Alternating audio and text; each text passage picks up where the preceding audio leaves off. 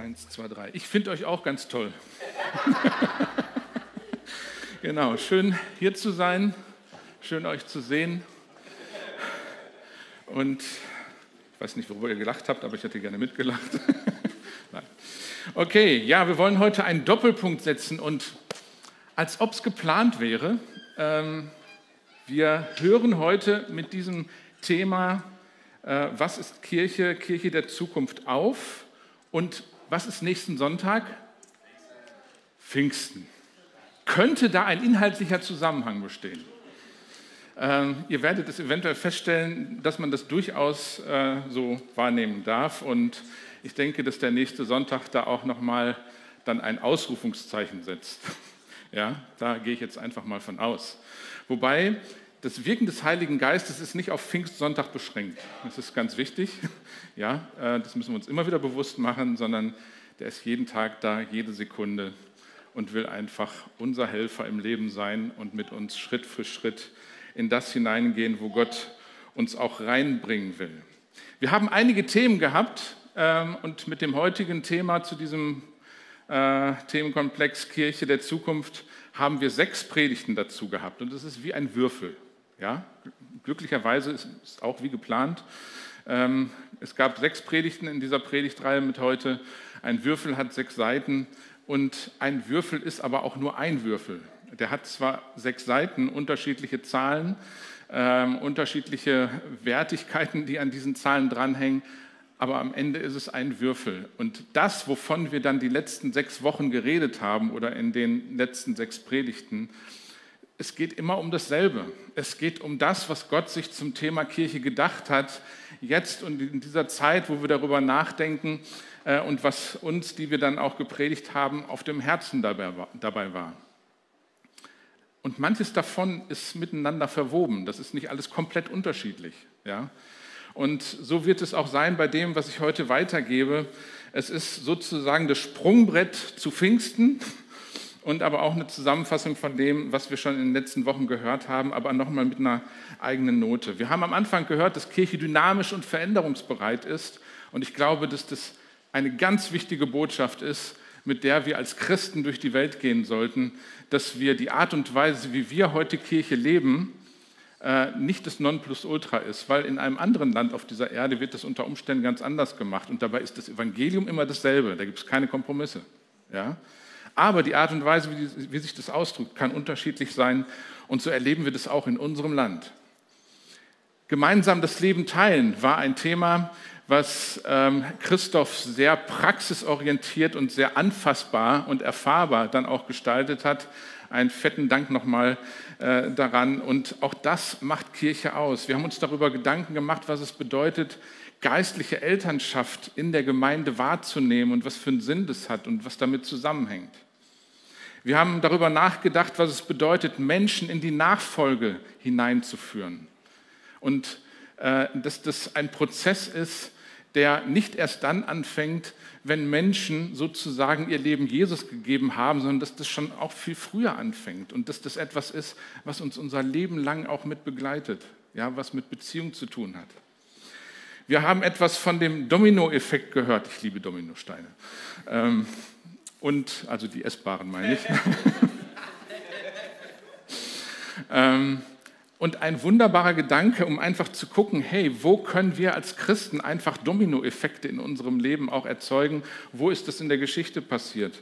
Und bei all dem denke ich dran, dass Kirche, wenn man das so betrachtet, nichts Statisches ist, sondern etwas ist, was beweglich ist, was lebendig ist. Ich habe eben noch mal äh, in der Anbetung dann diesen Gedanken gehabt, dass, dass, dass die Kirche, wenn es denn super gut läuft, wie das Reich Gottes eben, äh, wie Wasser ist. Und Wasser bahnt sich in jede Lücke einen Weg. Also da ist egal, wie eng der Pfad da rein ist, aber Wasser kann ein äh, Glas total füllen, selbst wenn da unterschiedlichste Steine und andere harte Gegenstände drin sind. Ja, das ist, ist total wichtig. Und so stelle ich mir Kirche vor, nicht als ein statisches Ding, einmal per Dekret so beschlossen und äh, jetzt funktioniert es immer so und der Gottesdienst ist so und Hauskreis ist so oder Kleingruppe oder was auch immer, wie wir das Ding nennen. ja, sondern der Heilige Geist bewegt die Kirche. Jesus ist der Herr der Kirche. Ja, das ist der ganz wichtige Gedanke dahinter. Und letzten Endes hat Gott sich mit all dem etwas gedacht, nämlich er hat die Kirche mit einer ganz bestimmten Bestimmung in diese Welt hineingesetzt, genauso wie er den Menschen mit einer ganz bestimmten Bestimmung in diese Welt hineingesetzt hat. Es bleibt ein Geheimnis, warum Gott den Menschen überhaupt geschaffen hat. Ja, also das werden wir ihn dann später mal fragen. Aber dass er ihn mit einer Bestimmung geschaffen hat, mit einem Auftrag, mit, einem, mit einer Identität, das dürfte klar sein. An der Stelle möchte ich mal kurz fragen, ob mir jemand die Wasserflasche äh, geben könnte. Die liegt da, steht am Rand. Genau. Super. Und um das ein bisschen deutlicher zu machen, wo ich da heute Morgen hin will, möchte ich mal die Geschichte von Joe erzählen. Das ist eine Geschichte, die habe ich geklaut, habe ich nicht selbst erlebt, aus einem Buch, nennt sich Der wilde Messias von Alan Hirsch und Michael Frost und hat mich beeindruckt, als ich das gelesen habe. Ist schon länger her. Joe war ein Trinker und der hat sich äh, ganz oft in einer Missionsstation aufgehalten ähm, wo es dann wohl auch Christen gab, die sich um Alkoholiker und andere Menschen, Obdachlose und so weiter gekümmert haben. Und Joe war einer dieser, wie man dann manchmal aus menschlicher Sicht sagt, hoffnungslosen Fälle. Ähm, und auch ziemlich runtergekommen von seinem ganzen Erscheinungsbild. Und dieser Joe trifft irgendwann dann eine Entscheidung für Jesus. In dieser Missionsstation wurde regelmäßig auch von Jesus erzählt, es wurde Gottesdienst gefeiert, es wurde gepredigt. Und dieser Joe nimmt Jesus in sein Leben auf. Und das verändert sein Leben komplett. Das krempelt sein Leben um. Man merkt innerlich, was sich da an Veränderung tut, weil er sich äußerlich auch anders verhält und weil er irgendwie wahrscheinlich gestrahlt hat. Und er hat sich um die anderen Obdachlosen, Alkoholiker und so weiter gekümmert. Er hat äh, den Dreck äh, in diesem äh, Saal auch immer weggeräumt, weggeputzt, weggeräumt ist das falsche Wort dafür. Ähm, ja, also er war richtig aktiv und irgendwie muss er beeindruckend gewesen sein. Und dann wieder waren alle die Leute, die zu dieser Missionsstation äh, kamen, waren sie mal wieder zusammen abends bei einem Gottesdienst und der Evangelist predigt. Ich sage jetzt mal einfach, er war Evangelist, vielleicht war er das auch nicht. Aber er hat irgendwas gepredigt, was wohl auch evangelistisch gewesen sein muss.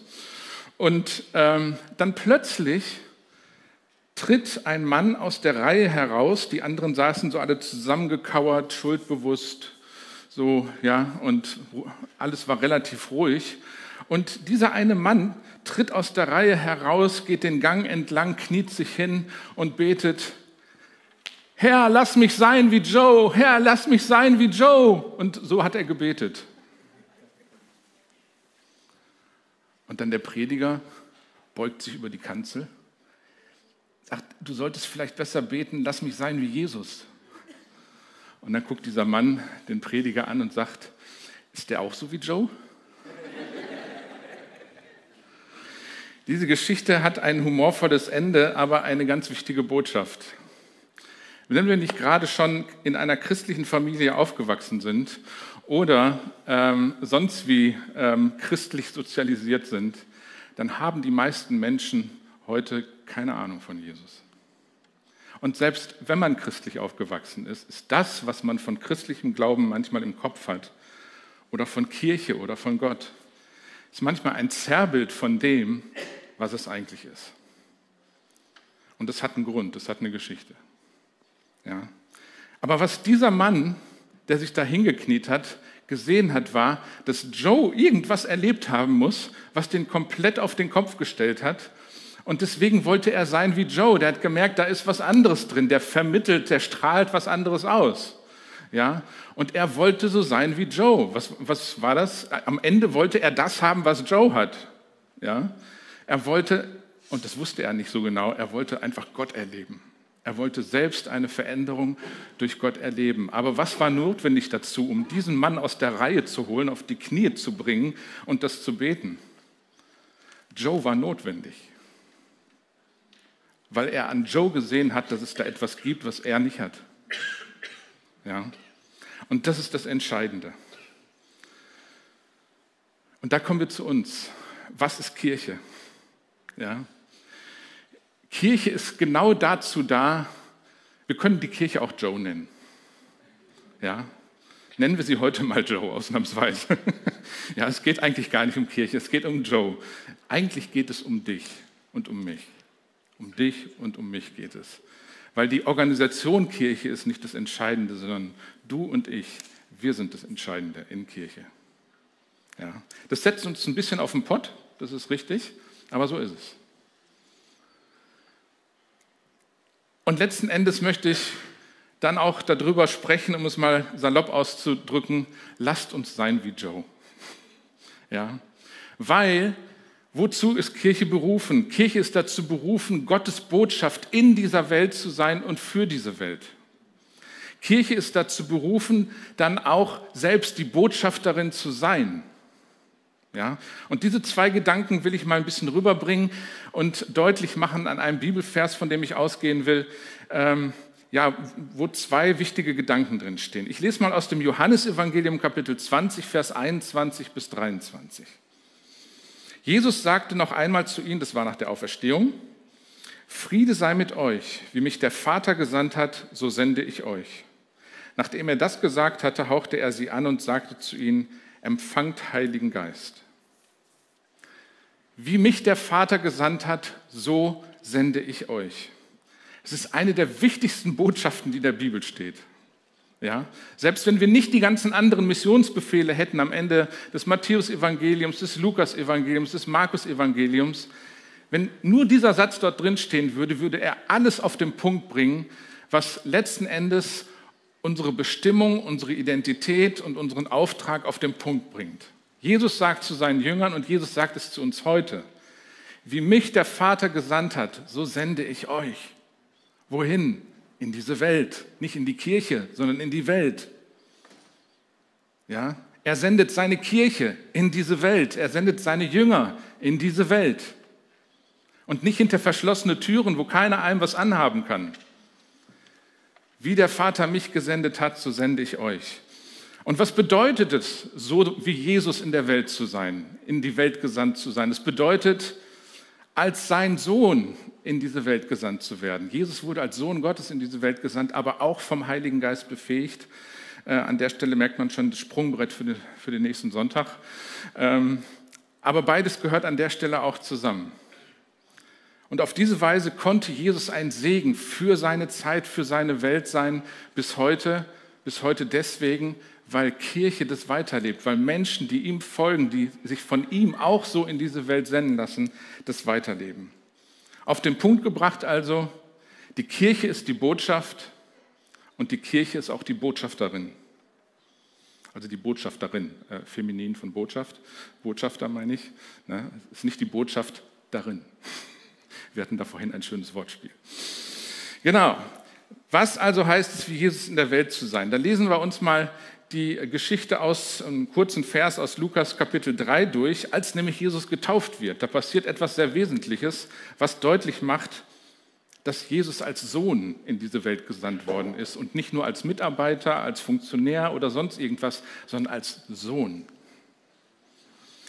Als, nach, als, er nach seiner Taufe betete, öffnete sich der Himmel und der Heilige Geist kam in sichtbarer Gestalt wie eine Taube auf ihn herab.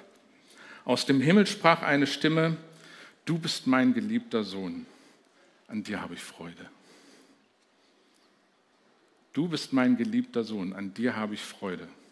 Vor aller Welt, also vor denen, die gerade dabei waren, als Jesus getauft wurde, bestätigt Gott, der Vater, auf eine übernatürliche Art und Weise, die unseren Verstand übersteigt, mein zumindest. Ja, bestätigt, er, bestätigt Gott auf seine Weise, dass dieser Jesus sein Sohn ist, dass er Wohlgefallen an ihm hat, dass er Freude an ihm hat, dass er im Himmel tanzt darüber, dass Jesus, sein Sohn, in diese Welt hineingekommen ist, um etwas ganz Wesentliches auch zu zeigen und zu tun.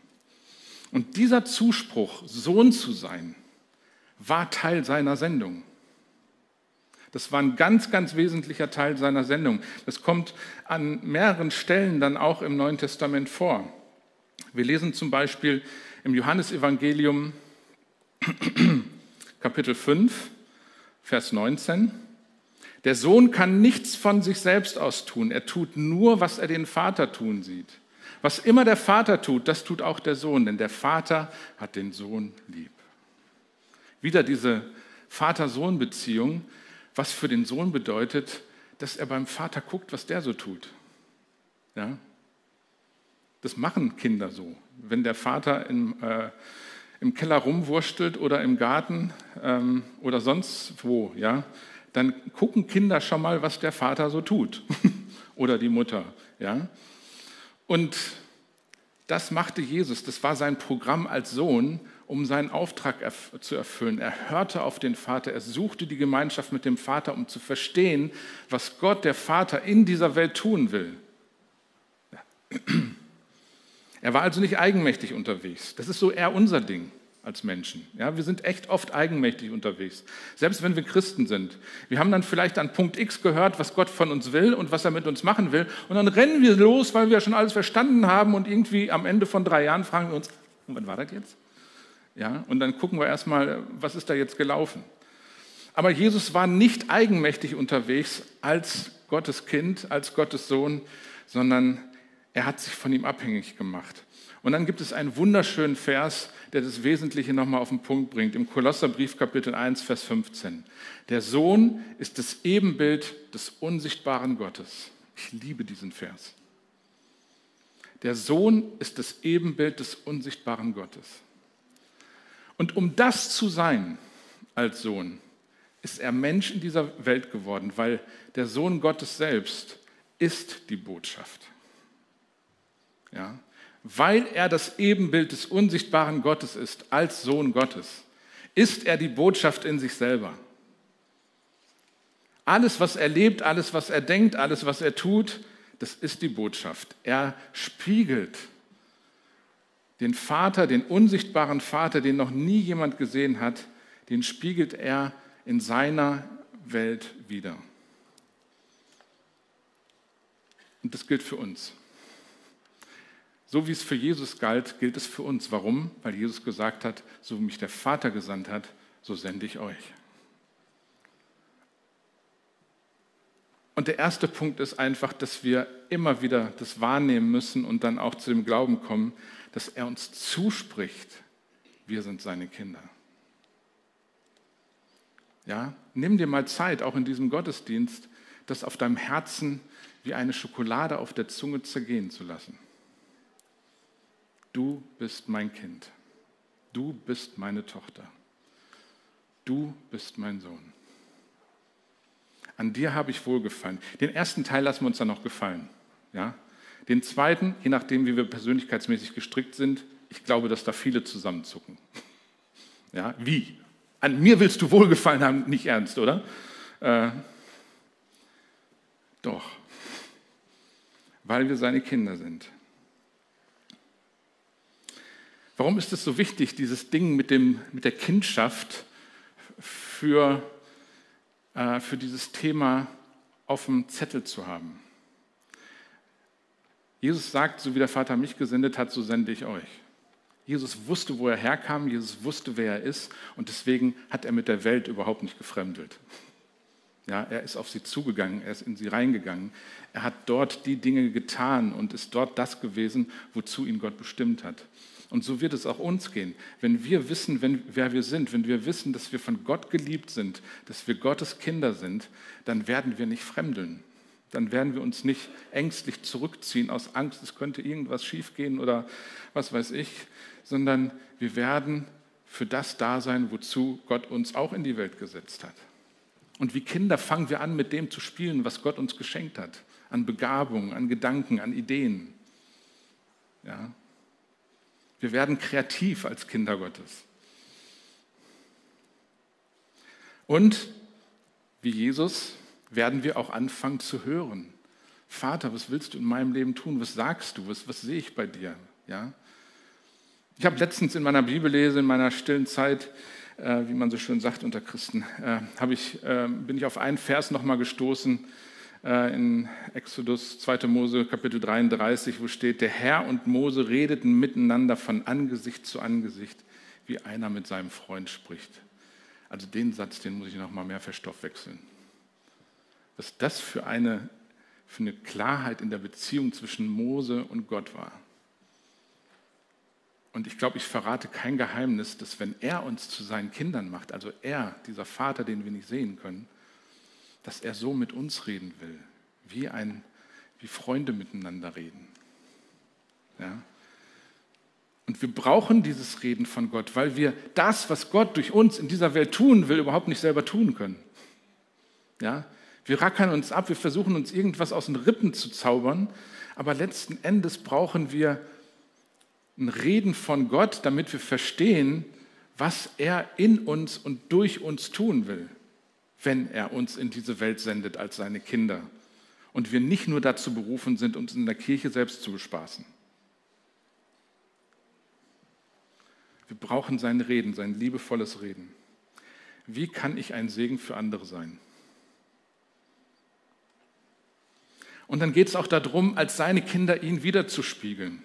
Ich liebe diesen Gedanken, dass wir als seine Kinder ihn widerspiegeln.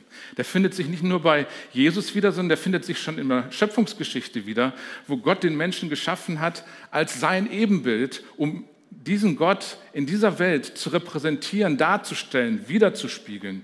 Und Jesus ist letzten Endes gekommen, um genau das in uns wiederherzustellen, dass wir ihn widerspiegeln in dieser Welt. Als ich darüber nachgedacht habe, fiel mir ein Erlebnis ein, was ich als wirklich so richtig frisch bekehrter erlebt habe. Ja? Man muss dazu wissen, ich war in meiner Jugendzeit, also ich habe so eine fromme Phase gehabt von 16 bis 18, die auch wirklich ernst gemeint war. Danach bin ich dann Atheist geworden. Ähm, und das war jetzt nicht, weil das alles vorher so schlimm war, sondern weil ich mir selbst nicht mehr über den Weg getraut habe mit meinem Glauben. Und entweder ganz oder gar nicht. So, ne? Jetzt mal sehr kurz gefasst. Und dann bin ich Atheist geworden und ich war ein ziemlicher Kotzbrocken, muss ich dazu sagen. Also da kann man meine Mutter fragen, wenn sie noch da wäre, aber die ist nicht mehr da.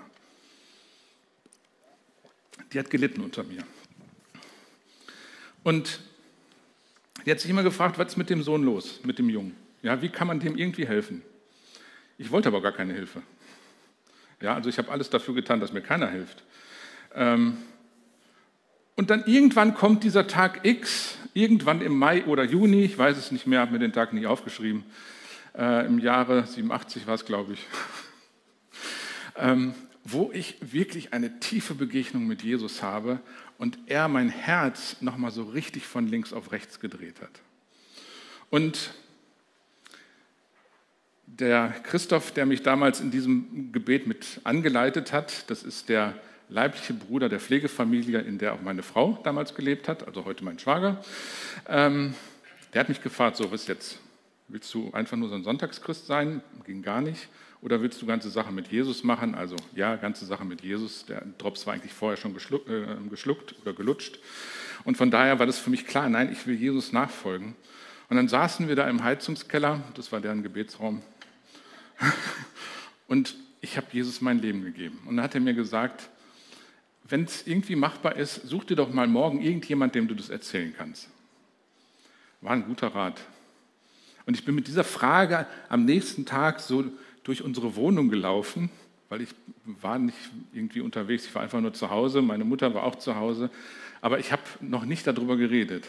Und irgendwann fragt mich meine Mutter, was ist los? Irgendwas ist passiert. Und ich habe gedacht, oh, Wow. Was mich im Zusammenhang mit den Gedanken, die ich jetzt gerade weitergegeben habe, daran fasziniert ist, dass Jesus in uns etwas tut, was andere offensichtlich mitbekommen. Weil ich war einfach nur sehr stumm unterwegs an diesem Tag. Ähm, ich habe für mich das versucht irgendwie zu verarbeiten und meine Mutter hat es irgendwie wahrgenommen, dass da irgendwas passiert ist in mir, weil ich irgendwie eine andere Ausstrahlung offensichtlich hatte.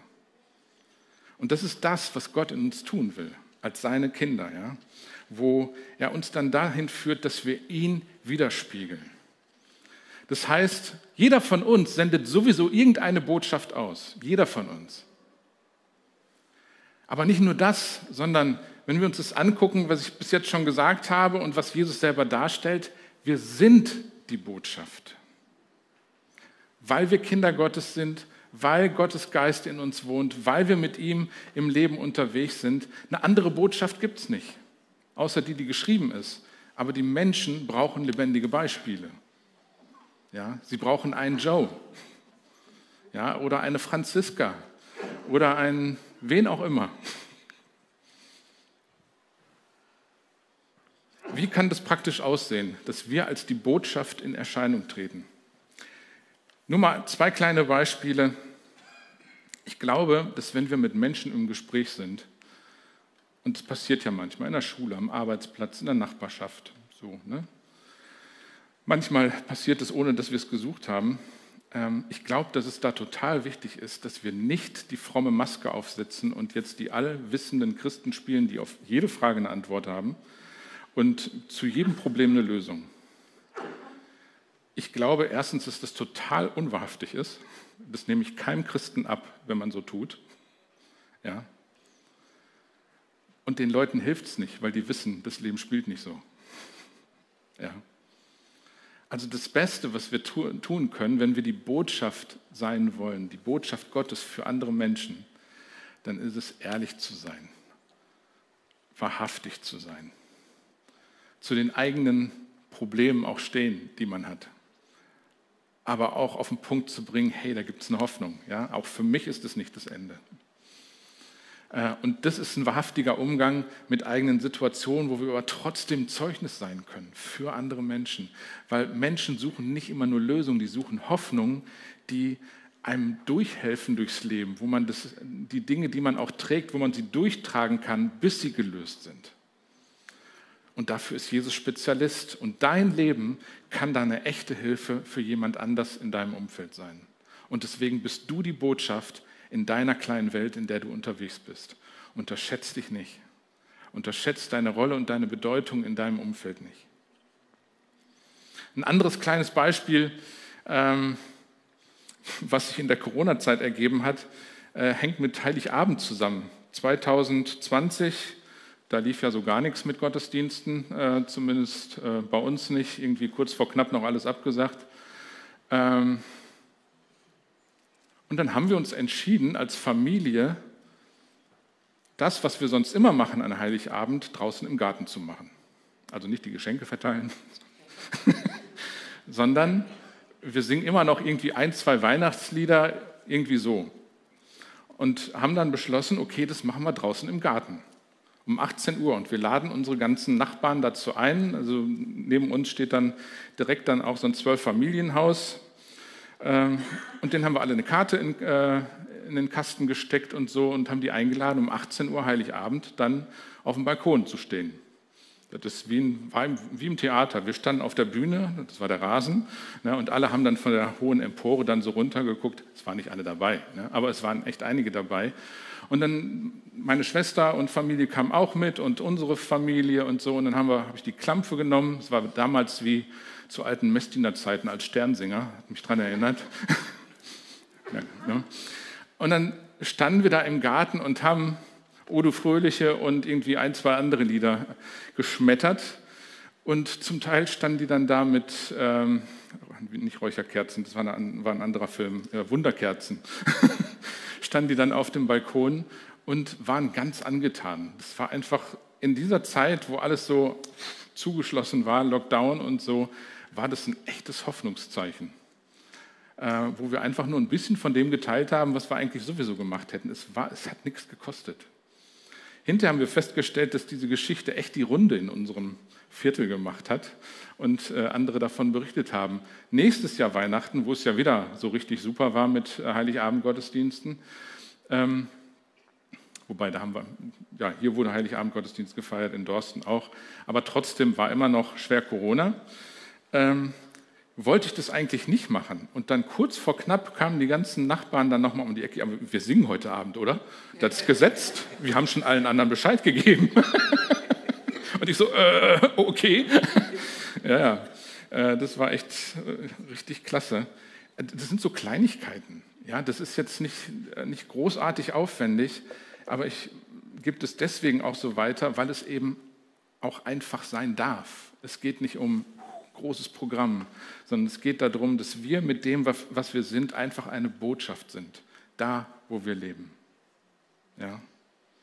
Und wenn wir dann diese Botschaft sind, weil wir an Jesus glauben, weil wir seine Kinder sind, dann geht es auch darum, dass wir wie Jesus auch Botschafter sind. Dass wir als Kirche seine Botschafterin in diese Welt hinein sind. Und zwar befähigt vom Heiligen Geist. Und das will ich nur kurz anreißen. Im Lukas-Evangelium spielt der Heilige Geist sowieso eine ganz wichtige Rolle. Und bei dieser Geschichte, dass Jesus, äh, dass der Vater zum Sohn spricht, du bist mein geliebter Sohn, steht dann vorher auch in Lukas 3, Vers 22. Der Heilige Geist kam sichtbar in Gestalt einer Taube auf ihn herab und eine Stimme aus dem Himmel sprach, du bist mein geliebter Sohn. Und dann etwas später lesen wir dann, weil Jesus geht dann in die Wüste, ne, die Versuchungsgeschichte, erfüllt vom Heiligen Geist, also nicht völlig irregeführt, sondern erfüllt vom Heiligen Geist, kehrte Jesus äh, vom Jordan zurück und er wurde vom Geist in die Wüste geführt, also in die Versuchung hinein, vom Geist erfüllt. Ne, nur mal so nebenbei. Ähm, nachdem die ganze Geschichte in der Wüste dann vorbei ist, kehrt Jesus wieder äh, zurück und zwar erfüllt in der Kraft des Geistes geht er nach Galiläa. Und dann lesen wir diesen wunderbaren Bibelvers, den ich mit Erinnerung auch als Nummernschild auf mein Auto habe äh, pflastern lassen. Lukas 4, Vers 18. LK 4, 18. Der Geist des Herrn ruht auf mir, denn er hat mich gesalbt, er hat mich gesandt, damit ich den Armen eine frohe Botschaft bringe, damit ich den Gefangenen die Entlassung verkünde und den Blinden das Augenlicht, damit ich die Zerschlagenen in Freiheit setze. Das war die Botschaft von Jesus. Und er hat sie selbst gelebt. Aber das war sein Auftrag, der auch schon aus dem Alten Testament her als Verheißung auf Jesus übertragen äh, wurde und den Jesus für sich angewandt hat und den Jesus erfüllt hat. Ja? Jesus war also keiner, der irgendwie ver verwahrlost, verwaist oder sonst irgendwie ohnmächtig von seinem Vater in dieser Welt zurückgelassen wurde und in der Ecke gekauert hat und gezittert hat und jetzt nicht wusste, wie er mit dem Ganzen fertig werden sollte, sondern Jesus war bevollmächtigt vom Heiligen Geist, um das zu sein, was er war, nämlich Sohn, und um das weiterzugeben, was er von Gott bekommen hat, die beste Botschaft aller Zeiten. Ja?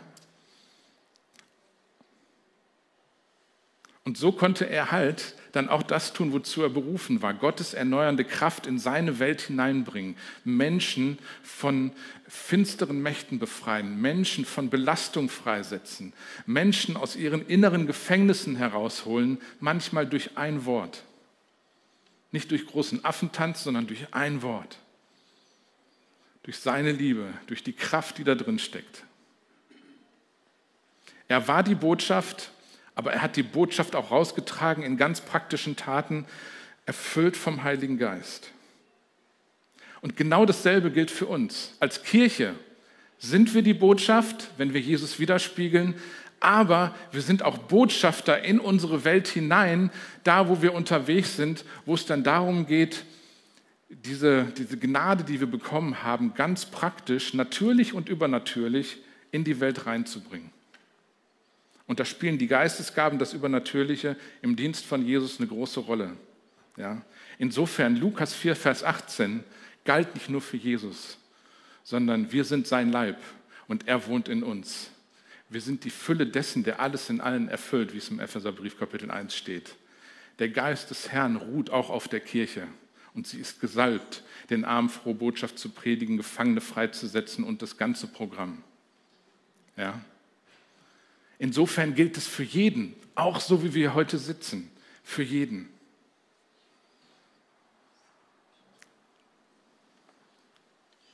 Ich glaube, dass es an der Stelle ganz wichtig ist, dass wir uns das bewusst machen, einfach mal den Heiligen Geist auch mit diesem Bibelvers auf unserem Leben, auf unseren Herzen wirken lassen. Ja, der Heilige Geist ist auf dir. Er hat dich gesalbt ob du das fühlst oder nicht. Und er hat dich gesalbt, den Armen frohe Botschaft zu predigen. Klammer auf, du musst es nicht alles alleine machen. Den Gefangenen Befreiung und so weiter, und zwar durch seinen Geist. Und dazu muss man nicht irgendwie ein besonderer Prediger sein, eine besondere Ausbildung haben. Ich liebe diese Geschichte, die ich dann von meiner Tochter mal gehört habe. Es war vor drei Jahren oder irgendwann vier Jahren Da haben die als Jugendgruppe in Dorsten ähm, mit 20 Leuten eine Freizeit gemacht, 30 Kilometer von Dorsten entfernt, und wollten abends dann irgendwie so einen richtig tollen Abend haben. Anbetungszeit gemacht und irgendwie, aber es lief alles überhaupt nicht so. Also es war kein Flow drin. Irgendwie schien der Heilige Geist meilenweit entfernt zu sein. Aber sie waren irgendwie so auf dem Weg und dann irgendwann meinte dann der Jugendleiter und ähm, meine Tochter war auch dann mit dabei, lasst uns einfach füreinander beten und ähm, da, wo Leute krank sind oder sonst irgendwas, ja, dass einfach der Heilige Geist auch wirken kann. Ab diesem Moment hat sich die ganze Atmosphäre verändert. Äh, das kann man manchmal nicht machen, das passiert dann einfach. Ne? Äh, und dann haben sie angefangen, füreinander zu beten und zwei haben sich bekehrt, haben ihr Leben Jesus gegeben, waren total ergriffen von dem, was Gott da durch, den, durch seinen Geist in deren Leben getan hat. Äh, Tibia und andere haben dann angefangen, auch für Kranke zu beten. Und da war ein Mädchen dabei, das hatte definitiv zwei unterschiedlich lange Beine. Ja, also die waren nicht nur suggestiv irgendwie unterschiedlich, sondern die waren tatsächlich unterschiedlich lang. Und dann fängt Tibia an, dafür zu beten. Ist meine Tochter. Ähm, und ähm, dann wuchs dieses eine Bein tatsächlich nach. Das Mädchen ist auch hinterher zum Arzt gegangen und hat sich das bestätigen lassen. Und meine Tochter sagte, ihr müsst mir jetzt verzeihen, was ich sage, ist einfach nur ein Zitat. Oh scheiße, das funktioniert ja wirklich.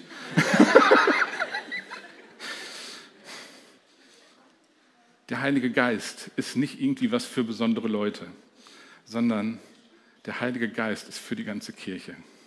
Und als Kirche sind wir alle in diesem Botschafterauftrag mit drin und Gott will uns durch seinen Heiligen Geist befähigen, dieses Ding auf die Straße zu bringen, dieses Ding in Bewegung zu bringen, da drin zu leben. Ja? Das will der Heilige Geist in uns tun und ähm, ich möchte uns sehr ermutigen, diesen Gedanken immer mal wieder selber auffrischen zu lassen und Jetzt kann man fragen, okay, wie kann man das mehr nach vorne bringen? Wie kann man das mehr erleben? Das, was, was ich jetzt hier auch gerade erzähle, was auch in der Bibel drin steht. Sowohl die Botschaft zu sein, als auch Botschafter zu sein und äh, die Botschaft weiterzugeben. Ich ähm, erinnere mich immer wieder gerne an diese Geschichte von Charles Finney. Der hat so Ende 18., Anfang 19. Jahrhundert auch gelebt und war einer der größten Erweckungsprediger, die es gibt. Und viele tausende Menschen haben sich in seinen Versammlungen ähm, bekehrt oder neu zu Jesus hingewendet, sind wirklich ergriffen worden. Teilweise sind ganze Dörfer, haben sich durch seinen Dienst auch mit verändert, wie das manchmal so in Erweckungszeiten ist. Was in der Geschichte nicht immer dann so ähm, prominent nach vorne stößt, ist ein gewisser Daniel Nash. Dieser Daniel Nash war der Beter der sich mit dem Charles Finney zusammengetan hat. Und eigentlich haben die die ganze Zeit während des Dienstes zusammengearbeitet. Und wenn Charles Finney in irgendeine Stadt reingehen soll, ist Daniel Nash schon vorher, teilweise Wochen vorher, soweit ich es verstanden habe, in dieses Dorf, in diese Stadt reingegangen, hat sich irgendwo eingemietet, noch zwei, drei andere gesucht, wenn es ging, und dann haben die gebetet. Die haben den Himmel auf die Erde gebetet, sowohl vor den Versammlungen als auch während der Versammlung. Und es ist richtig was passiert. Drei Monate nachdem Daniel Nash gestorben ist, ist der Dienst von Charles Finney abgeebbt. Den Punkt fand ich hochinteressant. Ja? Kann man jetzt keine Lehre daraus ziehen, aber unter Umständen macht es etwas deutlich, was Gebet für eine Kraft hat, um wirklich Botschafter in dieser Welt zu sein. Und zwar nicht nur, damit wir unsere Pflicht getan haben, sondern damit die Botschaft in den Herzen der Menschen ankommt. Ja. Ich möchte uns alle echt ermutigen, wenn ich jetzt so ganz fromm ausdrücken würde, auf die Knie zu gehen. Ja. Ich meine es jetzt aber nicht einfach so, so flapsig. Lasst uns echt, so wie wir können, Gott suchen und darum beten, dass wir die Botschaft widerspiegeln, von der wir reden aber dass wir auch immer wieder neue Wege finden, diese Botschaft auch weiterzugeben. Dass sich Türen öffnen, die noch verschlossen sind, dass wir kreativ werden in der Art und Weise, ähm, wie diese Botschaft in diese Welt kommen kann. Ja. Lasst uns ins Gebet gehen, immer wieder persönlich, gemeinsam und äh, so, wie es geht. weil diese Botschaft ist so wichtig für diese Welt. Diese Botschaft war für dich wichtig, sie war für mich wichtig und sie ist für Tausende und Abertausende andere Menschen auch wichtig. Ja, wo Gott etwas tun will, was wir uns heute mit unserem Verstand überhaupt nicht vorstellen können. Aber ich glaube, dass Gott da noch eine Menge vorhat. Und all das, was wir in dieser Predigtreihe äh, beschlossen haben, genau, äh, besprochen haben, das ist wichtig, um in diesem Prozess Stück für Stück voranzukommen, beweglich zu sein und sich immer wieder auf neue Situationen einstellen zu können, weil Gott Mauern durchbrechen will mit seiner Liebe und durch das Gebet seiner Kinder. Weil Gott uns in unterschiedlichste Situationen auch hineinstellen will als seine Kinder, wo wir ihn widerspiegeln und wo wir allein dadurch, dass wir da sind, und ich bin jetzt nicht abgehoben, ja, äh, allein dadurch, dass wir da sind und er mit uns ist, sich schon ein Shift in der Atmosphäre ergibt. Ja. Was hält uns davon ab, mehr in diesem Bereich unterwegs zu sein? Manchmal warten wir darauf, dass die Leute zu uns kommen. Ja, Kirche ist manchmal genauso konzipiert, dass wir warten, dass die Leute zu uns kommen. Aber Jesus sagt, so wie der Vater mich gesendet hat, so sende ich euch in deine, in eure Welt hinein, da wo ihr seid, tagtäglich. Und dann bringt sie mit zum Gottesdienst. Ja. Manchmal haben wir Angst, nicht genug zu sein, es nicht gut genug zu machen, nicht genug zu wissen. Ja, das ist so. Das, meistens haben wir recht. Das interessiert Gott aber überhaupt nicht. Und die Leute, die Gott noch nicht kennen, interessiert das auch nicht. Das interessiert nur uns. Und Gott sagt zu dir, du bist mein Kind. Auch wenn du nicht alles weißt, auch wenn du nicht alles kannst, ich habe Wohlgefallen an dir. Und ich möchte dich einladen, an der Stelle auch aus dem Schneckenhaus herauszukommen. Und wenn ich dich dazu einlade, ehrlich gesagt, ich spreche auch zu mir selber. Ja, wir alle haben echt Potenzial nach oben. ja. Aber ich möchte dich einladen. Und ich habe im Vorfeld habe ich den Eindruck gehabt, dass da eine Person ist, die innerlich an diesem Punkt echt zugeschnürt ist und wo Gott einfach in dein Herz hinein kommen will, um die Fensterläden zu öffnen und damit einfach das, was drin ist in diesem Zimmer, in dem du bist, sichtbar werden kann für andere. Ja? Und unterschätzt dich nicht. So wie Gott dich geschaffen hat, mit all deinen Schwächen und Stärken, du bist eine Botschaft für andere.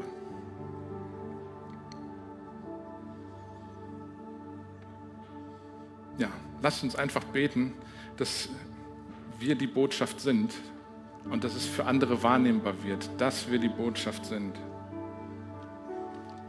Und lasst uns beten, dass Gott uns Kraft gibt, Weisheit gibt, Kreativität, Freiheit, immer wieder Botschafter zu sein für andere. Als Kirche zusammen, mit immer neuen Ideen. Gott ist so kreativ. Aber auch alleine.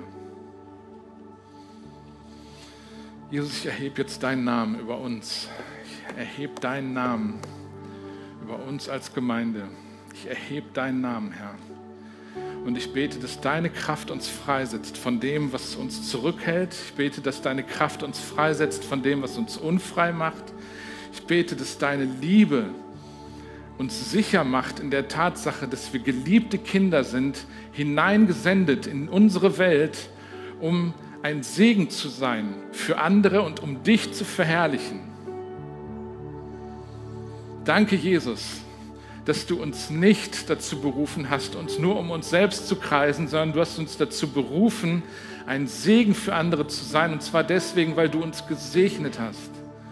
Herr, und wir wollen uns das bewusst machen, dass wir deine Kinder sind, beschenkt sind von dir, mit allem Möglichen, mit deinem Segen. Und danke für deinen Heiligen Geist jetzt hier. Ich danke dir, dass du auch in Herzen hineingehst, die vielleicht verschlossen sind für diesen Gedanken und sich auch vielleicht vor der Welt verschlossen haben. Herr, und du, du gehst hinein und öffnest unsere Herzen und lässt die Botschaft, die du in uns hineingelegt hast, nach draußen scheinen. Danke, Jesus. Danke, Jesus, für Freiheit jetzt und hier.